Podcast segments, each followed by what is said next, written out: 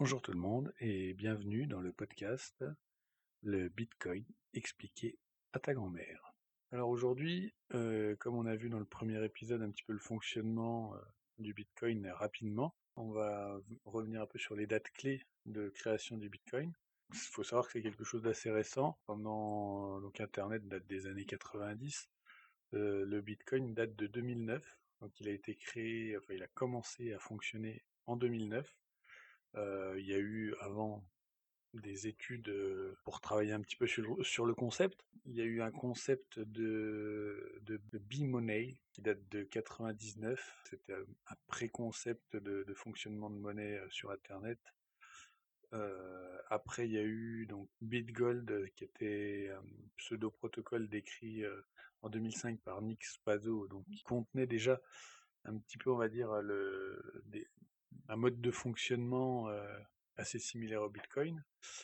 Et euh, donc la, première parution théorique décrivant le Bitcoin proprement dit est apparue en 2008 et le premier bloc en fait donc la première transaction on va dire même si on ne veut pas appeler ça vraiment une transaction la première transaction Bitcoin euh, le premier bloc a été créé en janvier 2009 donc c'est vraiment tout début 2009 que le, Bitcoin a commencé à exister.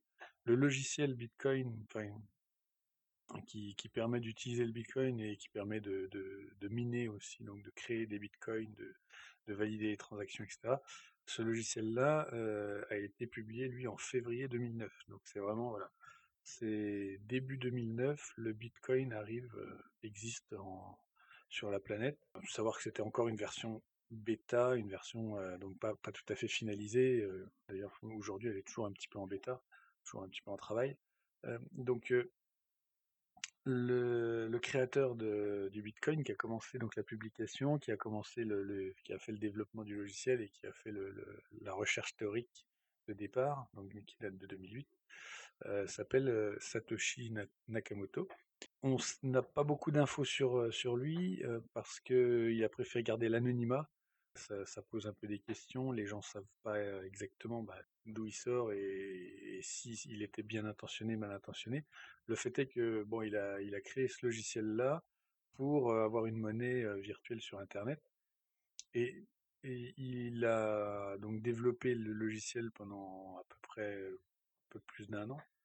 Arrivé décembre 2010, il a disparu de la circulation et on n'en a plus jamais entendu parler. Donc on peut estimer quand même que, bon, même si c'est lui qui a lancé le projet, même si c'est lui qui a développé le logiciel de départ, on peut quand même estimer que c'était quelqu'un d'honnête si quasiment dix ans après, on n'a pas de nouvelles, il a disparu et il donne plus, enfin cherche pas à s'enrichir encore sur le projet ou quoi. Donc je pense que voilà, c'était quelqu'un d'assez d'assez honnête et d'assez intègre. Donc le, Bitcoin en 2009 en fait c'était plutôt un concept, c'était plutôt une une vision, c'était plutôt un petit logiciel qui permettait du coup de faire des calculs. On ne savait pas exactement à quoi ça servait. Déjà les gens qui avaient appréhendé le concept Bitcoin, ils étaient à mon avis pas très nombreux. Il avait aucune valeur le Bitcoin à cette époque-là puisque personne n'utilisait, personne comprenait vraiment ce que c'était et il n'y avait pas de place de marché pour échanger des bitcoins comme on a aujourd'hui, et il n'y avait pas non plus de, commerçants qui acceptaient le bitcoin, puisque c'était complètement irréel à l'époque. La première chose qui a été vendue, donc ça c'est une date un peu clé euh, dans le monde du Bitcoin, c'est le, 22 mai 2010. En fait, il y a quelqu'un qui a vendu une pizza euh, via, via les forums. Donc il a acheté une pizza contre 10 000 Bitcoins. À partir de là, ça a été le premier achat fait en Bitcoin et ça a commencé à donner une valeur à cette pseudo-monnaie. Parce qu'on ne pouvait pas encore l'appeler monnaie puisqu'on pouvait rien acheter avec. Donc ça a commencé à lui donner une valeur et, et les gens se sont dit ah bah voilà on peut utiliser le, Bitcoin d'une autre façon que juste miner sur son ordinateur et puis se dire bah voilà j'ai des Bitcoins et c'est tout. Donc à partir de là ça a commencé à, partir et le, le, Bitcoin dans les, les mois qu'on suivi a commencé à prendre une valeur. Donc la valeur de première valeur à laquelle les gens acceptaient de vendre leur Bitcoin c'était 10 cents. Donc un Bitcoin valait 10 cents sachant qu'aujourd'hui où j'enregistre le podcast, un bitcoin vaut 3000 euh, dollars. C'était un bon investissement pour, euh, pour l'époque. Encore fallait-il savoir la valeur que ça allait avoir quelques années après.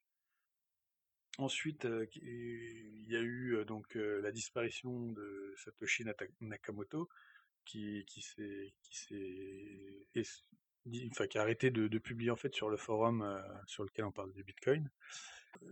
la, direction du Bitcoin, en fait, la direction du développement, etc., a été repris par donc quelqu'un qui, travaille avec Satoshi Nakamoto, Gavin Anderson, et le 27, donc le 27 septembre 2012, donc trois ans, quasiment trois ans après la création du Bitcoin, la fondation Bitcoin est créée.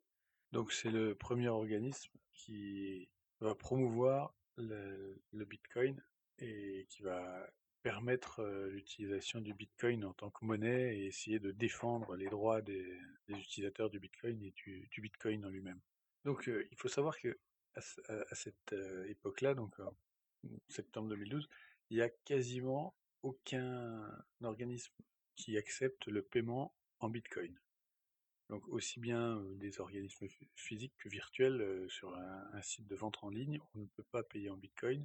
Il n'y en a quasiment aucun qui, prenne cette, monnaie en, en, guise de paiement. À partir de la création donc, de la fondation Bitcoin, ils ont dû faire une sorte de lobbying pour, pour intégrer le Bitcoin dans les sociétés qui acceptent des paiements classiques. Donc il y a eu, par exemple, en fin 2012, début 2013, des sociétés comme WordPress, le, grand publicateur de blogs, Reddit, qui est une sorte de forum sur Internet, Mega, qui permettait de télécharger des films, euh, Baidu, qui était euh, le, géant chinois, enfin qui remplace Google euh, en Chine, qui, ont commencé à accepter les, bitcoins en, guise de paiement pour, pour certains de leurs services. Donc du coup, le bitcoin commence à être reconnu en tant que monnaie par des acteurs sur Internet. Ensuite, une des grandes dates, une des grandes années, on va dire, qui arrivait avec le bitcoin, c'était 2013-2014 comme le Bitcoin commençait à se faire connaître un petit peu dans, le grand public, enfin dans le plus grand public que le milieu confiné des développeurs qui ont créé le Bitcoin, du coup, il y a eu toute une effervescence autour de ça, et ça a permis à pas mal de, startups de, s'investir dans le domaine, et ça a permis aussi la création de, beaucoup de monnaies alternatives. Parce qu'on en a parlé dans le premier podcast, donc le Bitcoin a été créé en premier, et ensuite il y a eu des dérivés. Donc un des premiers dérivés, ça a été le Litecoin, qui est une version un petit peu, je sais pas si on peut dire améliorée, mais légèrement différente, qui corrige quelques petits problèmes du Bitcoin et qui, a été créée en 2011. Donc à peine deux ans après la première sortie du Bitcoin. Et ensuite, donc 2013-2014, là il y a eu une création assez importante de monnaie parce que le Bitcoin étant quelque chose, donc un, logiciel open source, donc ça veut dire qu'il est disponible pour tout le monde. Les développeurs pouvaient reprendre le, code du Bitcoin, le modifier à leur façon et refaire un logiciel à peu près similaire en améliorant des petites choses à droite à gauche.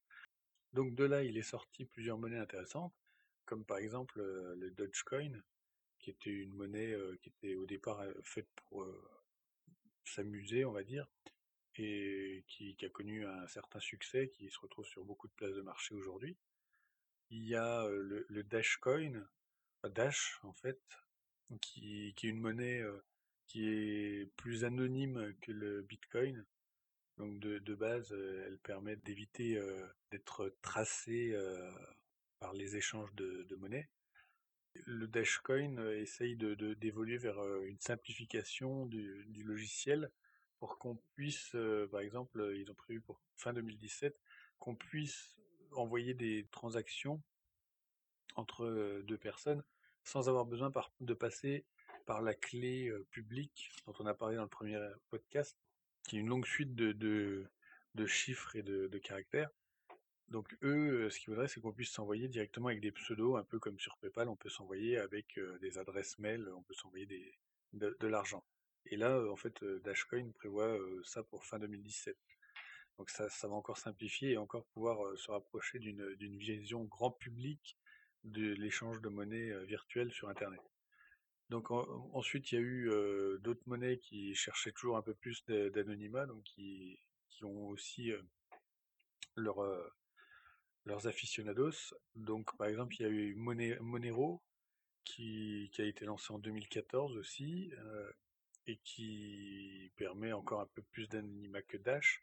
Il y a Zcash qui, qui elle a été lancée un peu plus tard, donc en 2016, mais qui elle permet du coup vraiment de, cacher l'émetteur, le récepteur et le montant euh, d'une transaction. Donc c'est-à-dire que euh, là, c'est, ça devient complètement intraçable et c'est, euh, il, s'identifie vraiment comme du, du, cash de la monnaie, comme, comme un, billet qu'on, transmet de main en main et pour, pour qui on peut pas retrouver quel était l'émetteur du billet la fois d'avant. Donc ensuite, il y a d'autres monnaies qui utilisent après des, technologies différentes on va pas rentrer dans, le domaine, mais par exemple, il y, en a une qui est assez intéressante, qui est peut-être plus trop utilisée aujourd'hui, mais qui était à, l'époque en 2014 euh, bien référencée, c'est Blackcoin. Donc c'était une, une monnaie, pareil, qui, qui permettait d'utiliser d'autres principes que le Bitcoin pour, pour valider les transactions.